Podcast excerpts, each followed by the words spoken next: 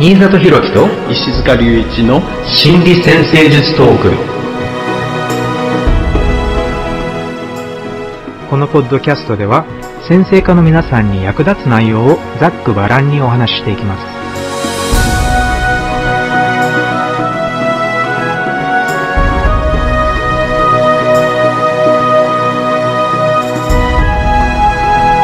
はい、皆さん、こんにちは。新里博樹です。こんにちは、石塚隆一です。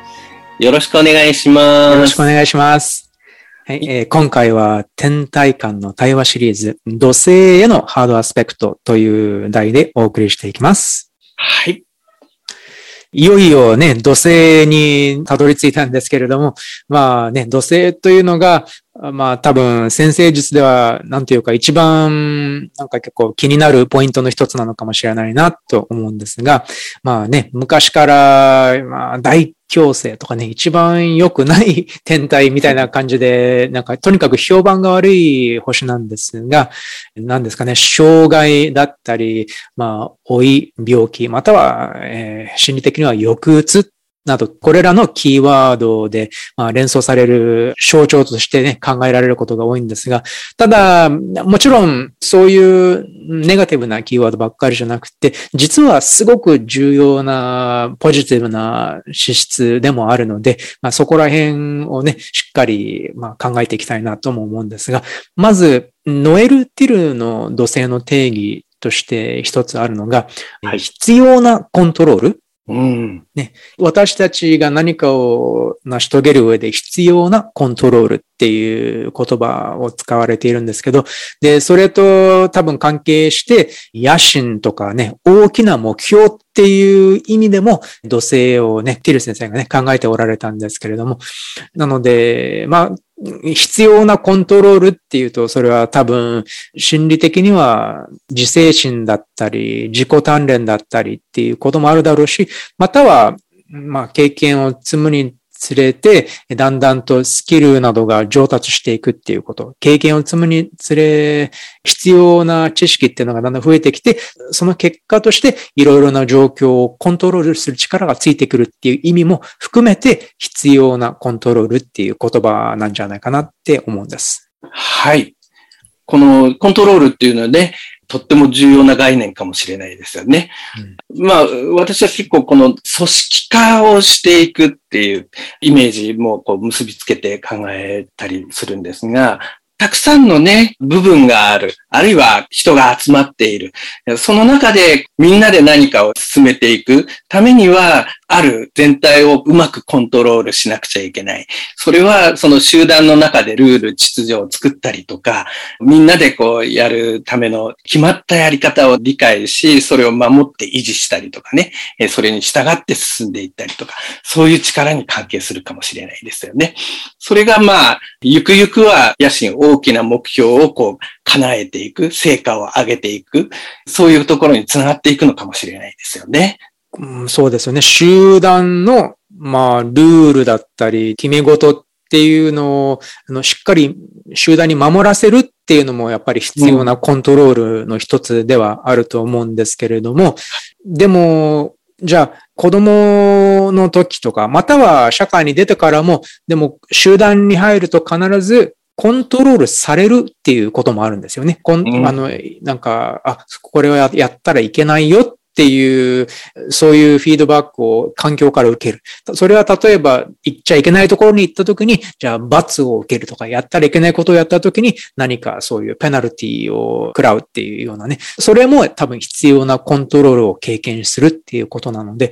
だからまあここからもね、やっぱり土星の評判があまり良くないっていう原因になっちゃうのかもしれないけど、そういう社会、これが家庭っていう小さなユニットかもしれないし、または会社っていう集団かもしれないし、もっと大きい社会全体かもしれないけれども、そのルールから、その社会、そのグループのルールを守らなかったとき、規則から何か外れた行動をしてしまったときに、じゃあ何らかの形でその必要なコントロールっていうのが自分にこう向かってくるっていうね、そういうのもなんか土星の経験の仕方としては結構多いんじゃないかなとも思うんです。なので自分の中のコントロールなのか、それとも集団から自分に対して加えられる力としてのコントロールなのかっていうのもあります。そして、だんだんだんだん土星が成熟していくにつれ、今度は集団から、じゃあ責任を与えますっていうふうにね、今度は集団の中で、じゃあその集団全体の行き先を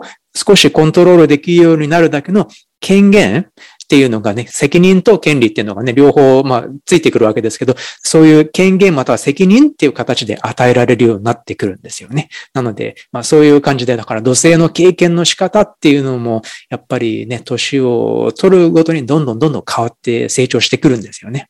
そうですよね。だから昔この大強制って言われてた時のその感覚っていうのは、まあ、どっちかっていうとそのコントロールを受けて自由を奪われるみたいなところの部分がとっても強調されていてね、それの感覚がそういう言葉になったのかもしれないですよね。で、ただ、私は常になんかね、こういうあまり良くないっていう考え方が存在するときには、必ずその裏を考えたくなるんですけれども、なので、まず、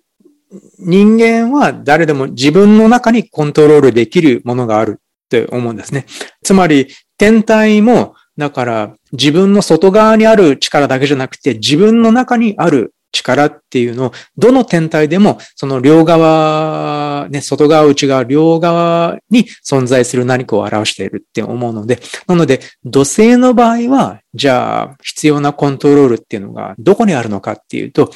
まあ、一つの表現としては多分、やりたくないんだけれども、やるべきことっていうのがあると思うんです。で、なので、土星について考えるときには、じゃあ、やりたくないことをやる力っていうふうに考えてみる。で、これはつまり何かね、目標のために努力する。または何らかの責任を果たすために行動するっていう、そうするための力っていうことなんじゃないかなって思うんです。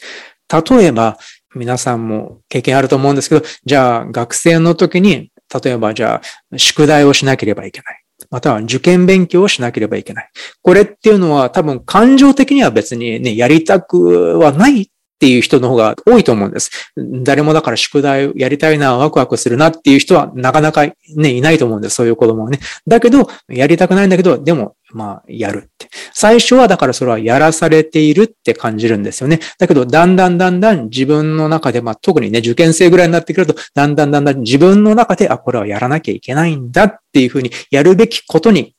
変わるんですよね。やらされっているだけじゃなくて、そしたら自分の中でそういう、じゃあやるべきことをする力っていうのがだんだんだんだん宿題とか勉強とかしていくうちに、だんだんだんだん育ってくるんですよね。この力っていうのが多分土星なんだろうなって私は考えてるんですが、これは例えば社会人になってからだったら、じゃあ仕事やビジネスをうまく活かせるために必要な勉強なのかもしれないし、また行動なのかもしれない。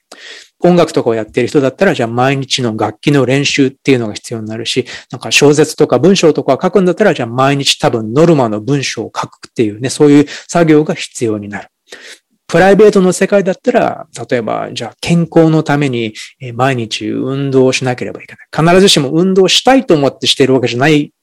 人も多いんじゃないかなと思うんですが、だけど、まあ頑張って運動をしてみる。なので、これらに共通しているのは、感情面ではなかなかやりたいって自発的にやりたいとは思わなくても、でも望んでいる結果を得るためにやる必要があること。なので、そういうことをやることができる力っていうのは、つまり必要なコントロールを身につけているっていうことですよね。うん、深いですよね。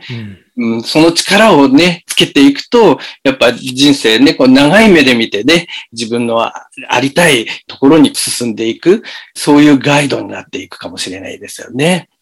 なので、結構ね、コツコツと一日に少しの時間でも積み上げていくことができる勉強とかね、結構あると思うんですけど、そういう面で考えてみると、なんかね、土星もだんだんもうちょっとよく、なんかイメージが良くなってくるんじゃないかなとも思うんです。逆に土星がいつまで経っても成熟できない場合、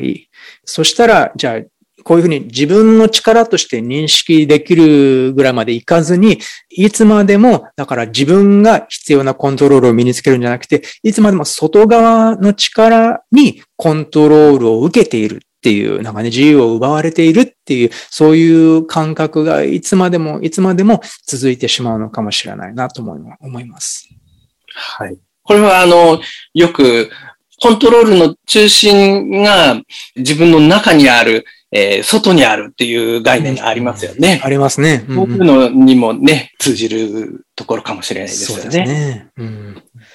なので、その、なんだっけ、7つの習慣だっけ？なんか、コントロールの持ち手、中心っていうのが、焦点っていうのかな？それがどこにあるのかっていう、なんかね、そういう考え方だったかなって思うんですけど。なので、今回のね、ご相談、応募してくださった方たちの相談内容も見てきて、やっぱり確かに人生でなんか本当にどうしようもなく感じるぐらいの重荷っていうのは存在するんですよね。どうしてもだからこう責任がすごく重く感じる。なんか実際にすごい量の例えば仕事だったり、または家族からの責任だったりっていうのを与えられて、本当にいっぱいいっぱいだっていう人もたくさんいらっしゃると思うんです。なので、じゃあそういう中で、じゃあどういうふうにじゃあその土星を外側から来る重圧っていうだけじゃなくて、自分、なんとかして少しずつでもいいから、自分の中に何かそういうコントロールできる力として考えることができるようになっていくのか。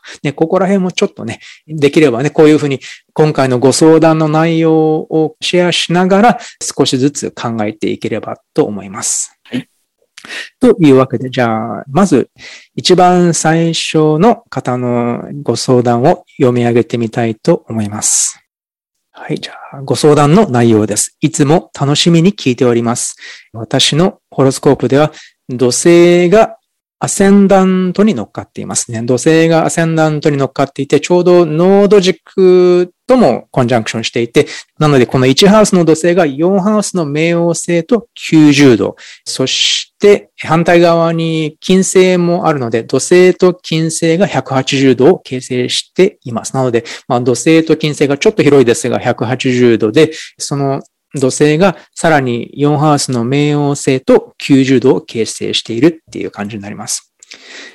私は仮死状態で生まれて泣かなかったそうです。アセンダントに土星が乗っている人は出生時に何かしら困難があることが多いと感じています。まあね、結構そういうふうに言われますよね。この1ハウスカニ座土星の現象として感じているのは、私が何かしら自分のやりたい仕事に取り組み始めると、家族が大変なことになり、そっちに時間を取られるということです。結婚する前は実家で問題が起きたりしました。結婚した後は夫が自営業なので家業が何かしら苦しい状況になり、手伝いが大変になって自分の仕事に集中できなくなったりします。おそらく4ハウスの冥王星から土星への90度が関係しているのかなとも思います。あとはね、金星からの180度もちょっとお金の不安として、こう、に表現されているのかもしれません。もちろんその困難で成長できたとも思っているのですが、とにかくしんどい。そして年齢を重ねるにつれ体力もなくなってきたので、今後どうすればいいのだろうかと思っています。土星は年齢を重ねると扱いやすくなってくるとも言いますが、私の場合は持っている土星がかなりしんどいので、トランジット土星が来た時にもちょっとね、振動差を感じています。先日までトランジット土星が出生図の月に重なっていた時は、家業がとても忙しく、体調不良と心の重さがすごかったです。そしてホロスコープを知っていたので、とにかくトランジット土星が過ぎるまで耐えようと頑張っていました。ただ今後自分のやりたいことを始めたりすると、また家族が大変になるのではないかという不安があります。今までは自分のことも家族のこともこなして頑張ってきましたが、そろそろ体力的に不安が大きいです。何か良い対処法がありましたら知りたいです。はい。これは一つね、ポイントとして自分のことよりも家族のことを優先して頑張りすぎてしまうっていうところがあるのかもしれないですよね。うん、まあ、土星に関して結構ね、ハードアスペクト、冥王星との90度、まあ、金星とオポジションになってるっていうところも、まあ、協力関係の中でね、こう責任を果たしていく、そういうテーマにも関係するかもしれないですが、それらのテーマについて、特にこのホロスコープでは、あの全体的に西半球、北半球が強調されているんですね。だから、それらのテーマに関わるときに、どっかでね、特にこれは幼少期に形成されてきた感情の動きとかの中で自分を後回しにしてしまいがちなパターンが形成されてきたかもしれないっていうことを考えてみるといいですよね。だから、それはもしかしたら必要以上に家族のことにね、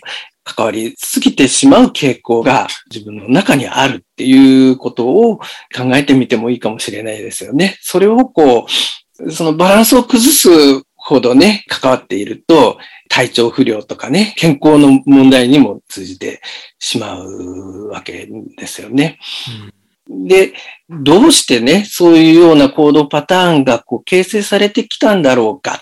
ていうことと同時に、果たしてじゃあ今自分が関わってる集団の中でその自分自身も含めてね、何をやっていったらいいのかっていうところを考えるときに、それが、まあ、その長い時間の流れの中でね、どんな風にそれが形成されてきたんだろうかっていうところを振り返るのもね、一つヒントになるかもしれないな、というところがあります。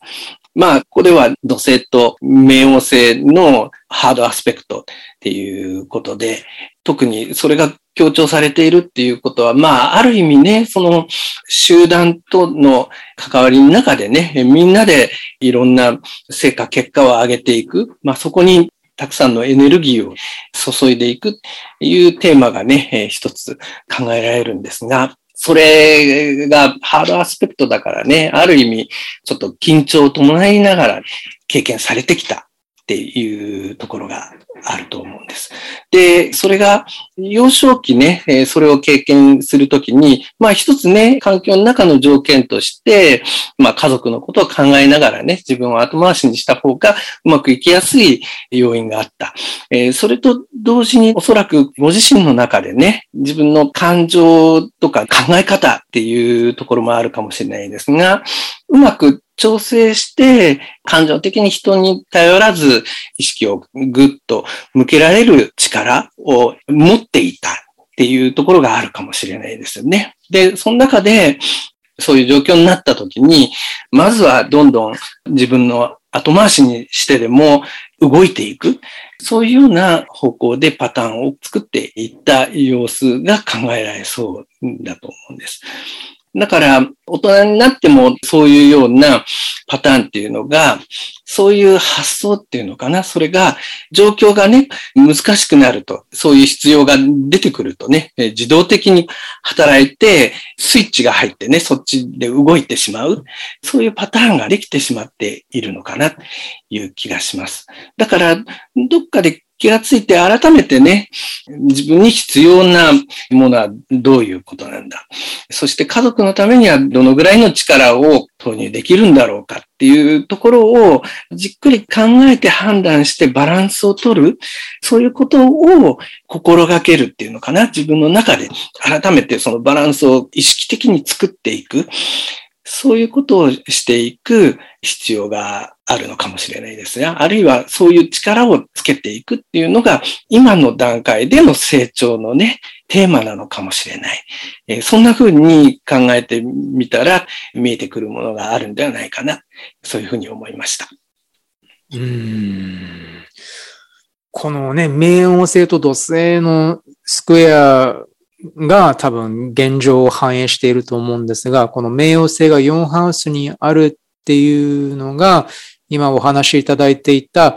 昔の家族環境っていうふうに置き換えて考えてみると、多分、じゃあ、それは家族っていう、そういう集団からのものすごいプレッシャーなんじゃないかと思うんです。このね、4ハウスの冥王星から1ハウスの土星への90度っていうのがね。で、もしかしたらそれはなんかね、家族は絶体であるっていうぐらいの強い感覚なのかもしれないなとも思うんです。で、天体間の対話っていうふうに考えてみると、じゃあ土星がこのね、カニ座で1ハウスにあるっていうのは、多分それっていうのは、ほら、1ハウスっていうのは自分の行きたい方向をまずね、定めて、で、模索しながらも、だんだんだんだん自分の道を人生で見つけていくっていうテーマだから、ここに土星があるっていうことは、これは長期的な目標の一つなんですね。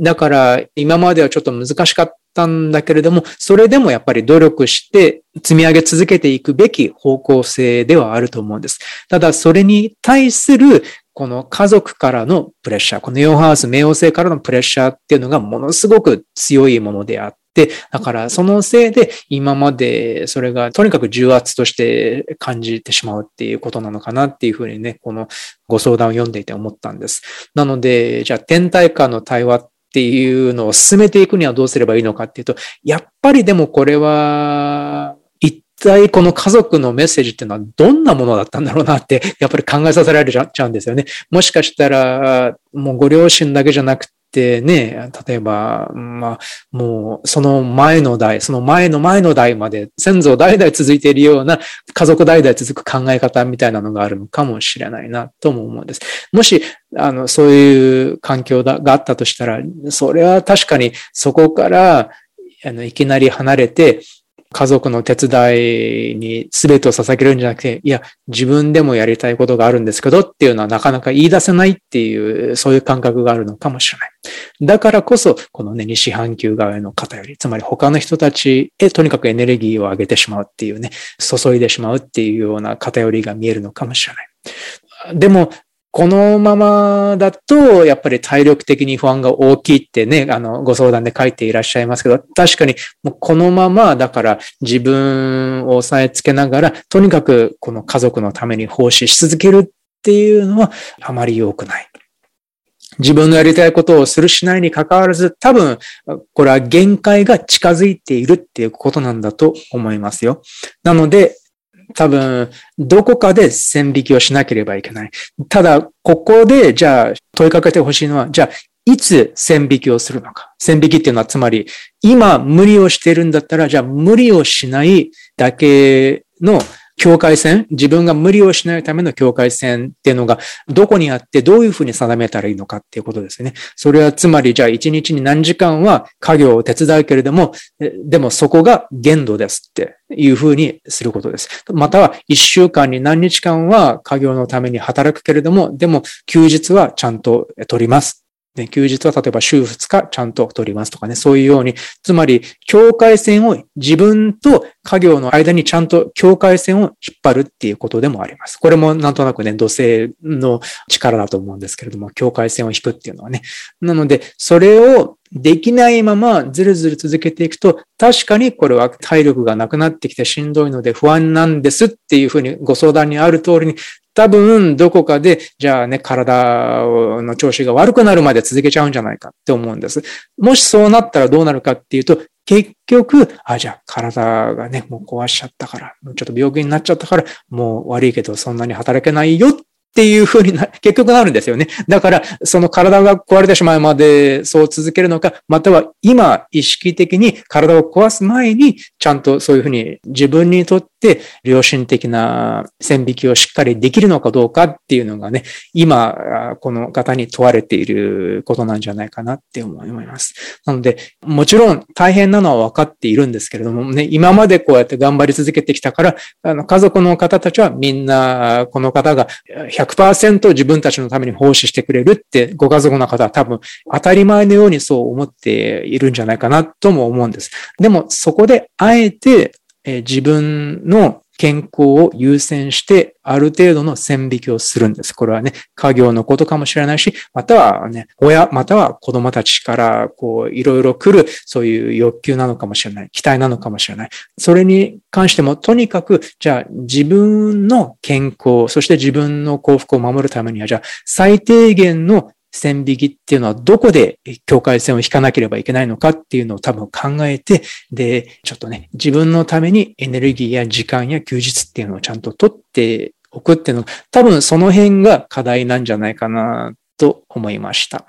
はい。これ、土星と冥王星のね、組み合わせですよね。で、この土星、冥王星の象徴をこう考えたときに、土星って、まあ、ルールをね、作って、あるいは物事のやり方、構造を作って、それを維持していくっていうことかもしれないんだけど、冥王星っていうのは、その触れたテーマを、まあ、根本的に振り返って、えー、作り直していくっていうところを考えてみてもいいかもしれないですよね。だから、もしかしたら人生のね、ある時点で、それを大きく振り返って作り直していく、そういうことを、まあ、ちょっと長期的にね、ある時期ね、えー、とっても有効だったやり方っていうのも、状況が変わった中では、もしかしたら違う、こう、やり方が必要になってくるかもしれないですよね。まあ、そういうところを、まあ、少しずつね、こう、移行していくことを考えていってもいいのかもしれないですよね。ねあの、トランジットの海洋性が、だんだんとね、この t スクエアのところに近づいてきていますよね。うん、うん。だからまあもうちょっと先かもしれないですけどね。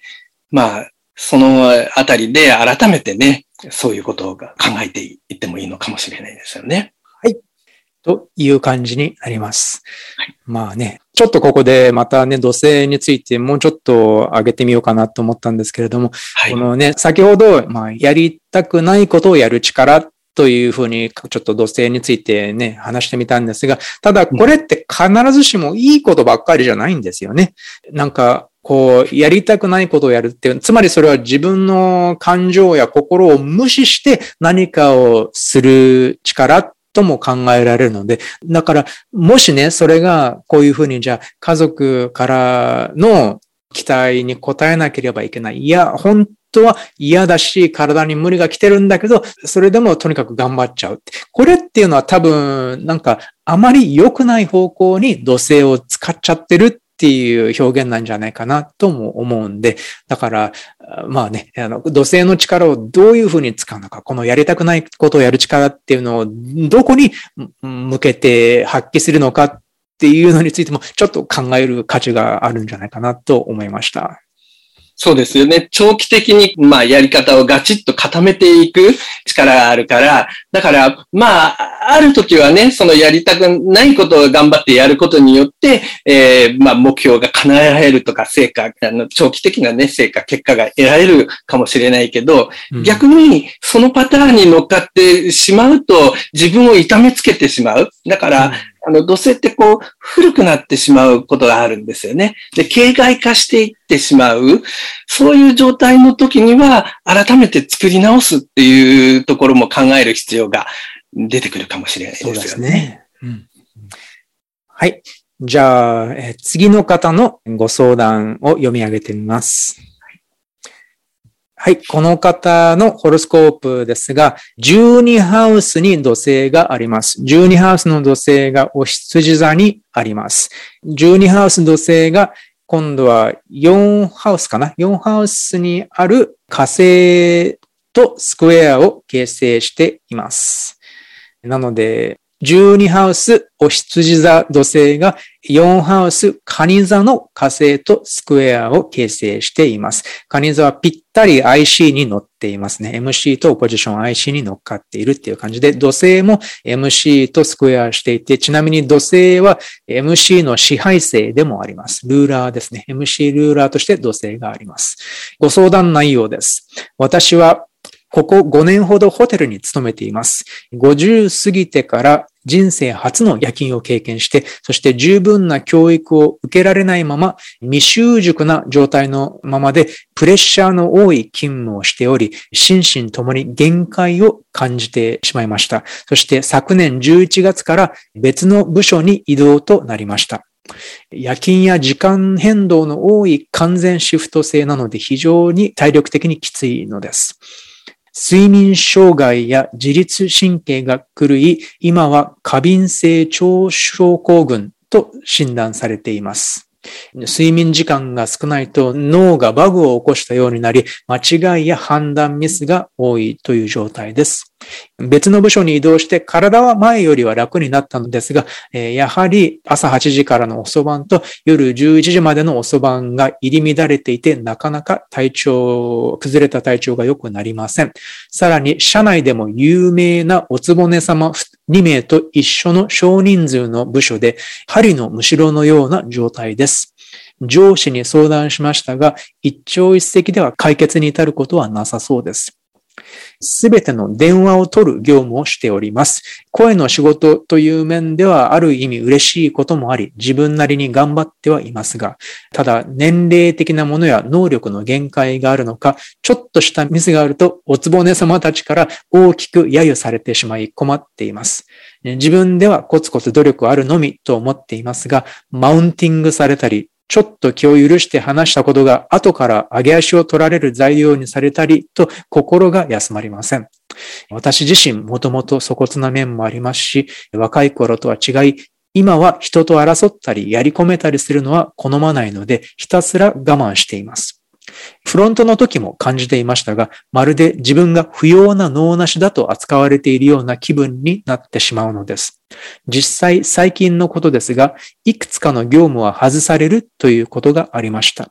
やり方が陰湿だと感じるのですが、逆にやらなくても良いと前向きに考えられたらなとも思います。12ハウスのお羊座土星と IC にあるカニ座火星のスクエアなのですが、どのように自分を鼓舞し、力を育てていったら良いのでしょうか自分なりに初めてのホテル業界で頑張ってはきましたが、ここまで来てどこまで頑張ればよいのか、その頑張りどころが見えなくなってきています。というご相談です。はい。土星と火星のスクエアがある。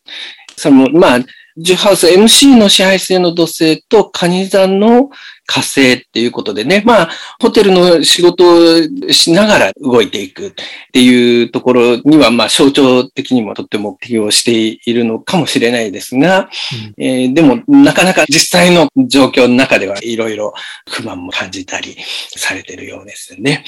で、ここでは、この土星と火星のね、組み合わせっていうところから考えてみたいと思うんですが、まあ、一つ典型的に考えて、土星っていうのは、秩序、ルールを集団の中でみんなで守っていく、守らせる、そういう力として。で、まあ火星は、まあ実際に動いてエネルギーを使っていくっていうことなので、これをうまく混ぜていくと、集団みんなで行っているようなテーマのためにエネルギーを注いで、みんなで成果、結果を上げていく力になっていくっていうところがポイントだと思うんですが、ここではどっちかっていうと、これが両方統合されたところの意識っていうよりは、指示する方とされる側みたいな形で、特にこのされる側方向づけられて動くっていうようなところに偏って意識が動いているような気がするわけですよね。そうすると、なかなか土星のポイント。これ、今日ね、お話に出ている、やりたくないことをやっていく力っていうところにもつながるかもしれない。やりたくないけどやるべきことをやっていくっていうところだけど、そのやるべきことっていう、そのやるべきっていうところの意味っていうのかな、意義っていうのかな？それがしっかりわからないと、ただ単にやりたくないことをやるようなね、うん、えー、形の意識になってしまうかもしれないんですよね。だから、ここでうまくこれを統合していくっていうところが重要になるかもしれないっていうことです。で、この時に少し統合されてない状態で動いてしまうっていう状況を理解するヒントとして、長い成長のね、中でどういうパターンができてきたんだろうかっていうところを考えてみるとヒントになる。かもしれないなと思いました。で、これは似たようなパターンをもしかしたら幼少期の家族の中での環境の中でもしかしたら経験をしていたのかもしれないな、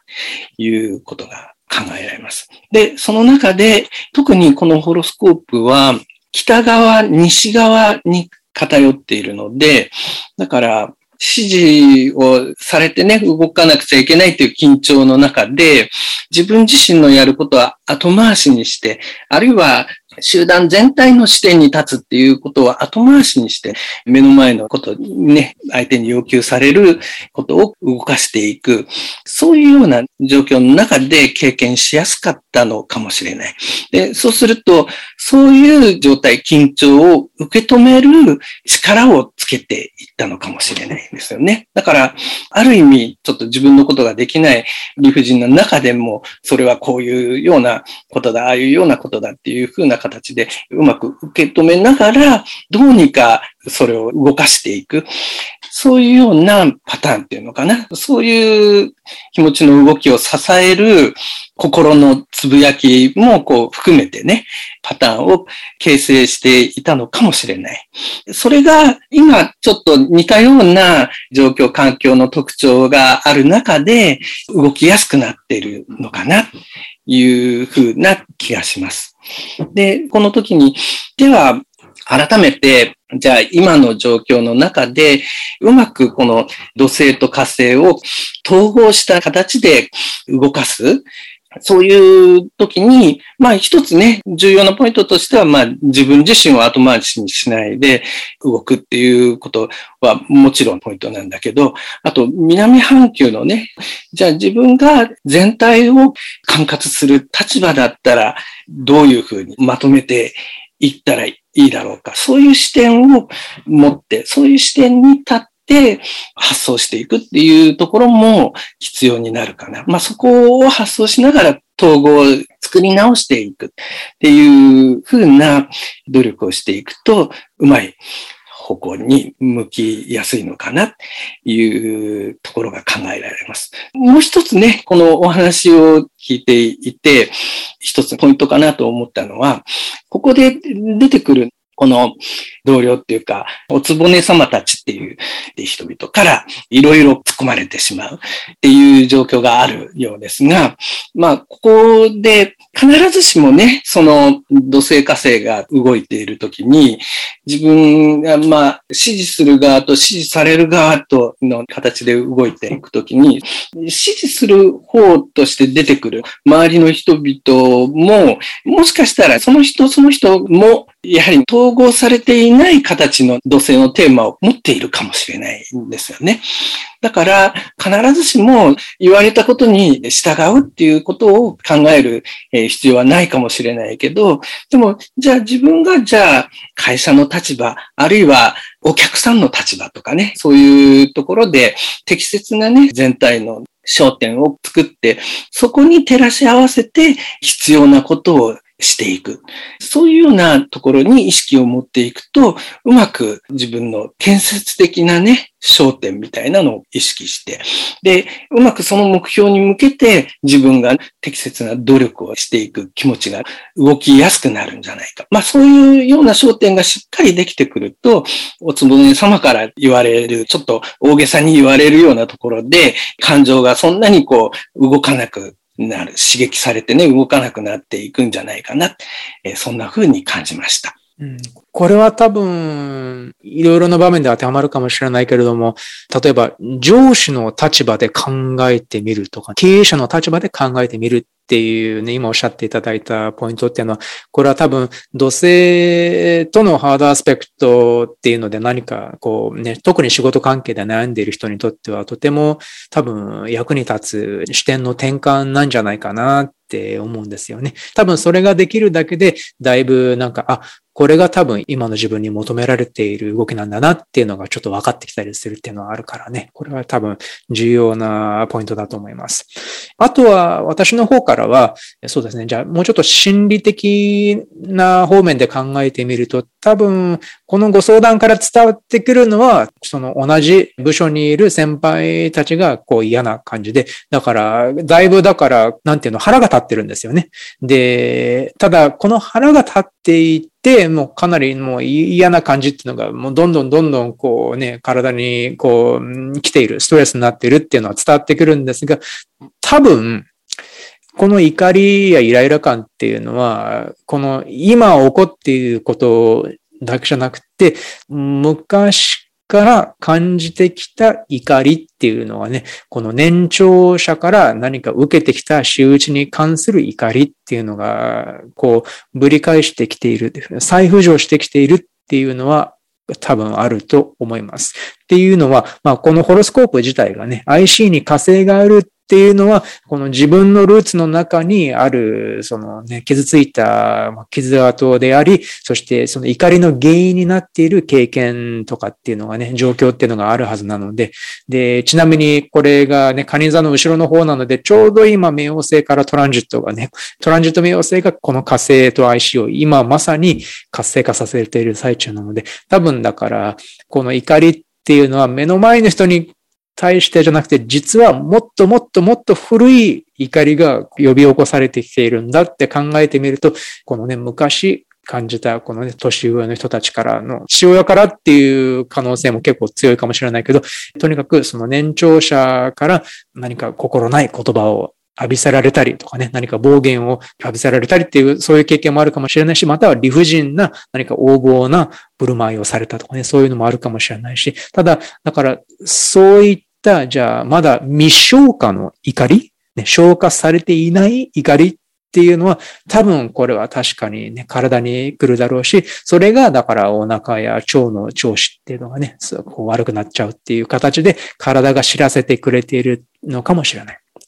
なので、今このタイミングは、そういう、まあだから目の前のイライラじゃなくて、多分その昔から自分がこの何十年として抱えてきた怒りっていうのを改めて見つめてみて、できればそれをね、ちゃんとしっかりと正面から向き合うと、割と深呼吸と一緒になんかね、受け入れて吐き出すことができるんですけどね。なので、そういう感じなんじゃないかなというふうにも思うので、まあこれはちょっとね、もうちょっと心理療法的な見方なんですけれども、ね、今石塚先生からの、こう、なんていうの、社会的なフィードバックと合わせて、こういうね、心理的な内面のこの火星との向き合い方っていうのについてもちょっとね、考えてみたらいいのかなって思いました。ちなみに天体間の対話という立場で考えると、じゃあ一番最初の頃は、じゃあこの土星っていうのが例えば父親だったり、または他のね、権威を持つ年長者だったりする。それが、まあ、火星に対して、あれをしろ、こうしろ、または、なんでこうしないんだとかね、そういう怒りの表現として来たとしたら、当然自分の火星の目としては腹が立つんですよね。だから、あの、土星からはコントロールが、火星からは怒りが、怒りと反発がっていう、そういう喧嘩みたいな対話になっていたのかもしれない。ただそれが、だんだんだんだんその対話が進むにつれ、火星はじゃあ土星の立場が分かってくるようになってくる。つまり全体から見て何が必要とされているのか、今自分が抱えている責任から見て何が自分の行動として一番適しているのかっていうのがだんだん分かってくるようになってくる。これがさっきね、石塚先生がおっしゃっていた内容です。そして土星にしてみても、じゃあ火星をこう頭ごなしにこうね、自分のやりたいことや自分の体力、体の健康とかっていうのを否定するんじゃなくて、あ、確かに無理をするのも良くないし、それに自分のことを否定するのも良くないなって思うんですよね。だから、まあ、自分や人を否定するのは良くないなっていうのがだんだん分かってくるんですね。だとしたら、じゃあこの対話がだんだんだんだん、こう、否定的なものからだんだん建設的なものに変わってくるんですよね。で、この二つの点でが協力し合うようになってくると、じゃあ今自分の目標は何なのか、そしてその求められている責任っていうのは何なのかっていうのをだんだんはっきり理解して、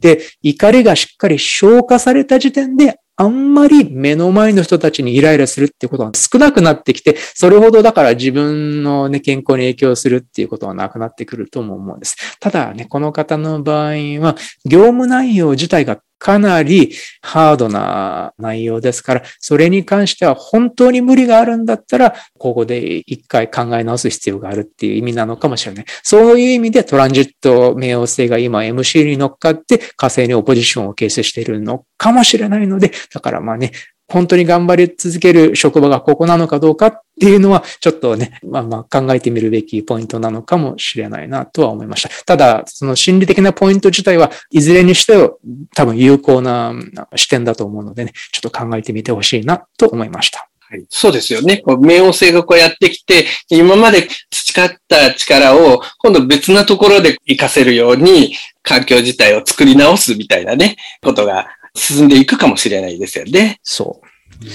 という感じです。えっ、ー、とね、まあ、もう何人かご相談をいただいているんですが、多分この辺でね、ちょっとね、ご質問、ご相談は、えおしまいにしたいと思います。そうですね、土星、冥王星、土星、火星っていう感じでしたね。あとは、土星、天皇星とかのハードアスペクトがある場合は、やっぱりね、さっきおっしゃっていた、この、ちょっとね、固まってしまう行動の仕方っていうのが土星にあると思うんですけど、それを変えていかなければいけない。意識して変えていかなければいけないっていうのがね、多分この土星と天皇星のハードアスペクトでは考えられるんじゃないかなとも思います。古いやり方と新しいやり方っていうね。そうそうそうそう、うん天皇星がね、特に新しいやり方っていう、まあ改革の象徴でもあるから、まあこれは次回になりますけどね。なので、そうなんじゃないかなと。あとは土星と海洋星っていうのもなかなか面白い組み合わせですよね。うん、なんか現実と理想だったり、または現実と、うん、空想？またはね、なんかそういう空想の見えない世界と見える世界とかね、なんかそういう、その兼ね合わせをどういうふうに統合していくかっていうのもね、なかなか面白いテーマなのでね、まあ、これもまた海洋性の回にね、もうちょっと深めていけたらと思うんですが、そんな感じかな。はい。という感じですね。あ、じゃあ、最後に一つだけ、もう一個だけね、土星に関してお話ししておきたいなと思ったポイントがあります。これはね、最近考えてたことなんですけれども、心理学でフロー状態っていうのがありますよね。えー、結構最近話題、日本でも話題になってきてるんですけど、心理学でフロー状態っていうのは、フロー、つまりなんか流れるっていう意味があるんですけど、まあ、直訳すると流れるっていう意味で、まあ、フローって呼ぶんですけれども、これは何かにのめり込んで没頭する状態まあ、ちょっとした範囲みたいな感じですけど、とにかく超集中できている、のめり込めている状態っていうのがね、結構、まあ仕事だったり、スポーツだったり、何か好きな趣味だったりでね、入り込めるっていう状況のことを言うんですけれども、このフロー状態に入る必須条件は、この必須条件の一つとして、難しいことっていうのがあるんです。これは簡単ではないんだけれども、難しいんだけれども、達成可能な課題がフロー状態に入る必須条件だと言われています。なので、土星は、まあ一番最初にね、この土星のキーワードの一つとして、障害っていうキーワードがあったんですけれども、これはつまり難しいことなんですよね。難しい事柄。だと考えることができると思うんです。なので、これは実は、でも避けるべきことじゃなくて、フロー状態っていうのはね、ものすごい充実感とか充足感とつながるから、とても重要な心理状態だっていうふうに研究されてるんですけど、なので、実はこの土星が示す難しい事柄、障害っていうのは、実はフロー状態、つまりそれがもたらす成長ややりがいや充足感に欠かせない要素だっっていうことです。なので、土星の配置やね、土星のハードアスペクトっていうのは別に、だから避けるものじゃなくて、そういう自分のまあ、フロー状態に何が必要なのかっていう、充実を感じるために何が必要なのかっていう、そういう組み合わせを示してくれるんじゃないか、成長に必要な要素を表してくれているんじゃないかと考えてみたらどうだろうっていうふうに思いました。うん、素晴らしいポイントですよね。ホロスコープにはね、太陽と月があって、で、そのエネルギーでね、動機のエネルギーで動いているわけだけど、その動機を、エネルギーを消費する対象がなかったら、そのエネルギーだけ浮いてしまうわけですよね。流れが悪くなってしまうかもしれない。しっかり消費する対象が出ていくと、そこにぐーんとエネルギーが流れてって、まあそういうのをこのフロー状態っていうのかもしれないですよね。そうですよね。で、逆にね、例えばじゃあこの難しいことを避けたらどうなるかっていうと、簡単なことしかやらないっていう風になっちゃうと、実は退屈になっちゃうんですよね。うん。で、なんか、ほら、自分がチャレンジできることがないと、その太陽と月のエネルギーだって、実はそんなに発揮されないまま、ほぼ何も考えないまま、毎日が過ぎてしまうと、どうしてもだから、じゃあ退屈しか感じないし、やりがいも感じないっていう状態になっちゃうんで、これだと、もうまずいんですよね、いろいろ。うん。うん。なので、まあね、土星が、まあとても重要でポジティブな人生につながるシンボルだと考えているのでね、またこういう考え方も皆さんの出生図の土星についてね、またちょっとね、考え方や見方をまた新しくするヒントにしていただければとても嬉しいです。はい。まあ今日はじゃあこういう感じですね。今回も最後まで聞いていただき大変ありがとうございました。どうもありがとうございました。